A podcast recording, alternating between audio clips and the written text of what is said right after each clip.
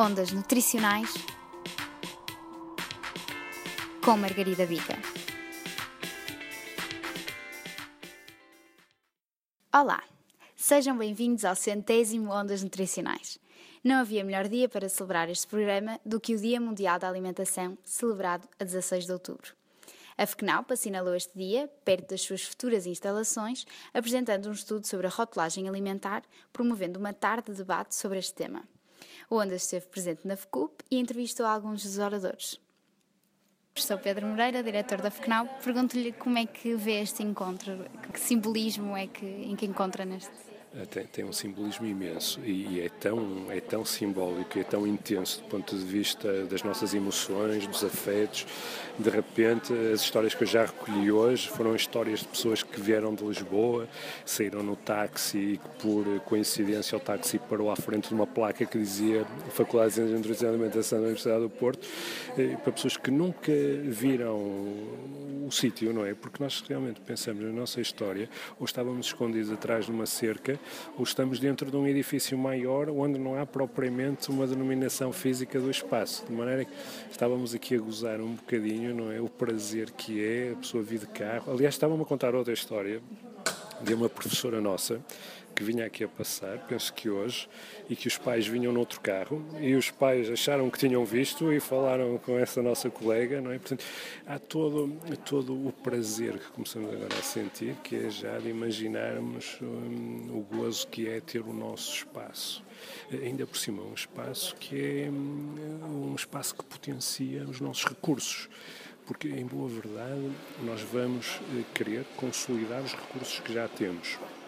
E a faculdade tem, tem uma tradição histórica com a Faculdade de Medicina, não é? que é a nossa parceira maior do ensino, com a Faculdade de Farmácia, também com as próprias ciências e agora até com a Faculdade de Engenharia e, e, e ainda outros. Para além destes, pensar assim o que é que são os grandes desafios hoje à escala agroalimentar, da saúde, não é? Outras dimensões que são dimensões que nós não estávamos tão perto mas pensar até na coincidência que é ouvir o diretor da Faculdade de Ciências, onde já há um mestrado de Ciência dos Alimentos e Tecnologia Alimentar, a dizer que está a pensar em fazer licenciaturas de Ciência dos Alimentos, Tecnologia Alimentar, de Ciências Agroalimentares.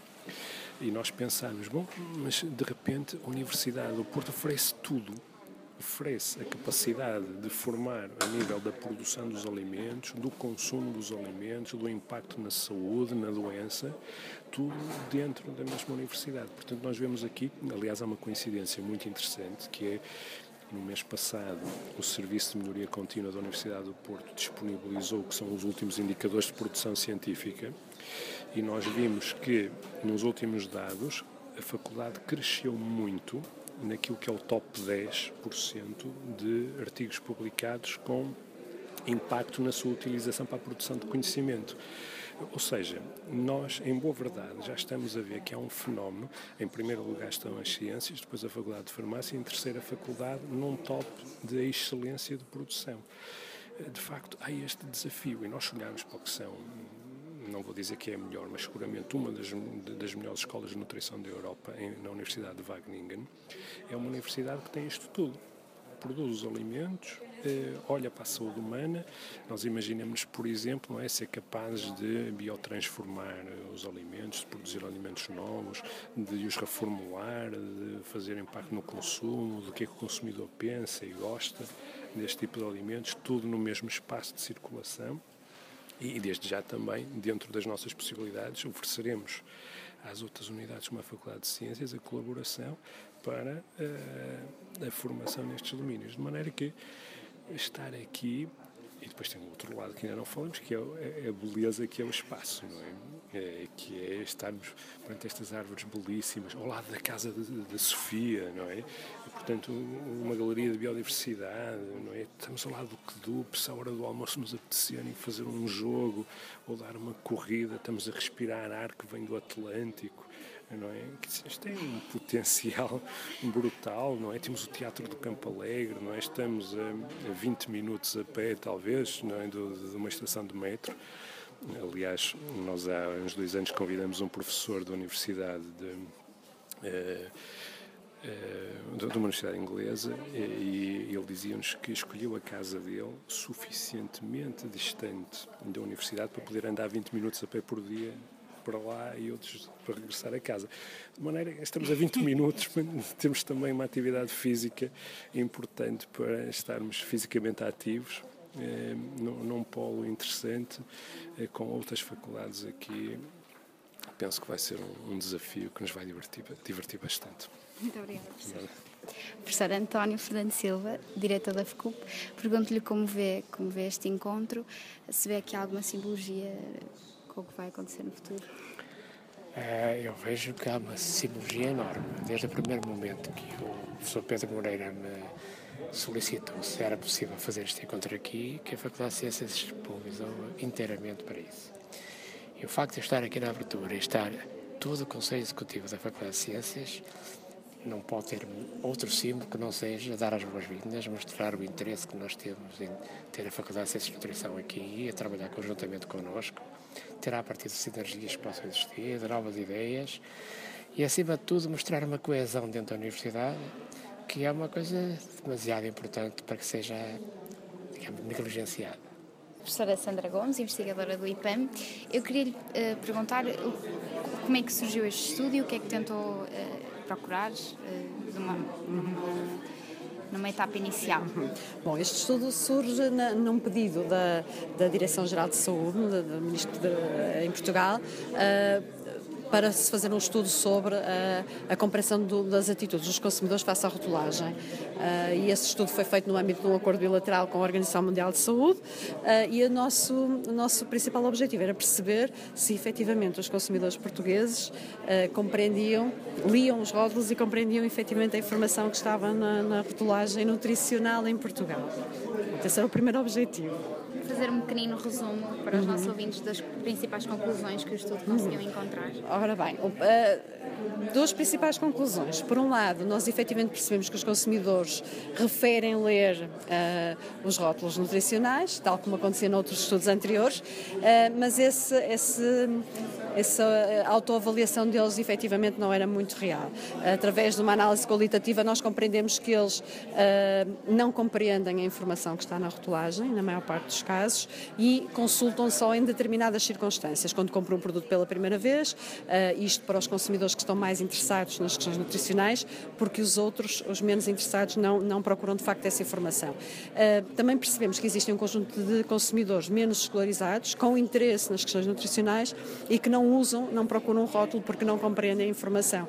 E esta informação eu acho que foi uma das grandes conclusões do nosso estudo, porque permite-nos fazer aqui algum trabalho de, de, de, recomendações que possam ajudar a que pessoas com menos escolaridade consigam ter opções mais saudáveis a nível alimentar. Portanto, nós identificamos dois tipos de barreiras, umas do lado do consumidor, a nível da literacia, uh, e por outro lado, uh, algumas barreiras dos, uh, dos, rótulos nutricionais. E aqui sugerimos um, um conjunto de recomendações ligadas à rotulagem, que teve a ver com recomendações dos consumidores só, que era rotulagem mais simplificada, com cores, interpretações interpretativas, harmonizadas entre todas as marcas, na frente da embalagem, que lhes permitem, no ponto de venda, conseguir selecionar aquilo que serão as opções mais saudáveis. Muito obrigada. obrigada. obrigada. Milhomens, eh, nutricionista da ASAI, eu queria só colocar uma questão muito simples, como estudante de nutrição. Qual é o papel do nutricionista numa unidade fiscalizadora como a ASAI? Uh, no, a ASAI tem duas vertentes, tem uma vertente do âmbito da fiscalização e aí uh, tem a carreira de inspeção e que não é não é o meu caso, eu sou técnica superior, mas podia eventualmente ser. Uh, no âmbito de verificar o cumprimento daquilo que está, das regras que estão uh, previstas na legislação e, sobretudo, tentar movimentar uh, as ações de fiscalização no âmbito da regulação em termos da, da, da nossa área, em termos de nutrição. No, ao nível do, da avaliação do risco, tem sido promoção também de diversos estudos ao nível da, das ciências da nutrição, do conhecimento da composição dos alimentos e, é, na parte em que eu trabalho mais, na parte da avaliação da rotulagem e da verificação da informação que é prestada aos consumidores. Muito obrigada. Susana Passada, nutricionista da Jerónimo Martins. Gostava de lhe perguntar uh, qual é o papel, o que é que o nutricionista pode fazer numa empresa desta dimensão e com estas características? Uh, muita coisa. uh, pode trabalhar, de facto, no âmbito da comunicação e marketing, não é? zelar que, de facto, a informação que é partilhada em todos os meios de comunicação, flyers promocionais, que digam respeito à saúde e nutrição uh, têm informações corretas, não é? fidedignas, e no âmbito do desenvolvimento de novos produtos, porque uma vez que a Jerónimo Martins tem uma parte muito grande enquanto especialista alimentar, não é? nas suas marcas próprias, é total responsável pelas receitas, pela decisão uh, quais serão de facto os produtos uh, a desenvolver sob as suas marcas. E aí a nutrição de facto tem um papel de preponderante mesmo. É, é quem decide tanto quanto possível, o que é que vai ser o produto. Portanto, ao, no âmbito do perfil nutricional, das porções, tem de facto um papel muito ativo uh, no que diz respeito ao desenvolvimento de novos produtos. Uh, neste momento, uh, o número de nutricionistas na direção de qualidade e desenvolvimento de marca própria são seis elementos, se bem que três trabalham enquanto técnicos de qualidade e os outros três estão especificamente centrados nos temas da nutrição. Ok, muito obrigada. Nada, foi um prazer. Igualmente. Obrigada.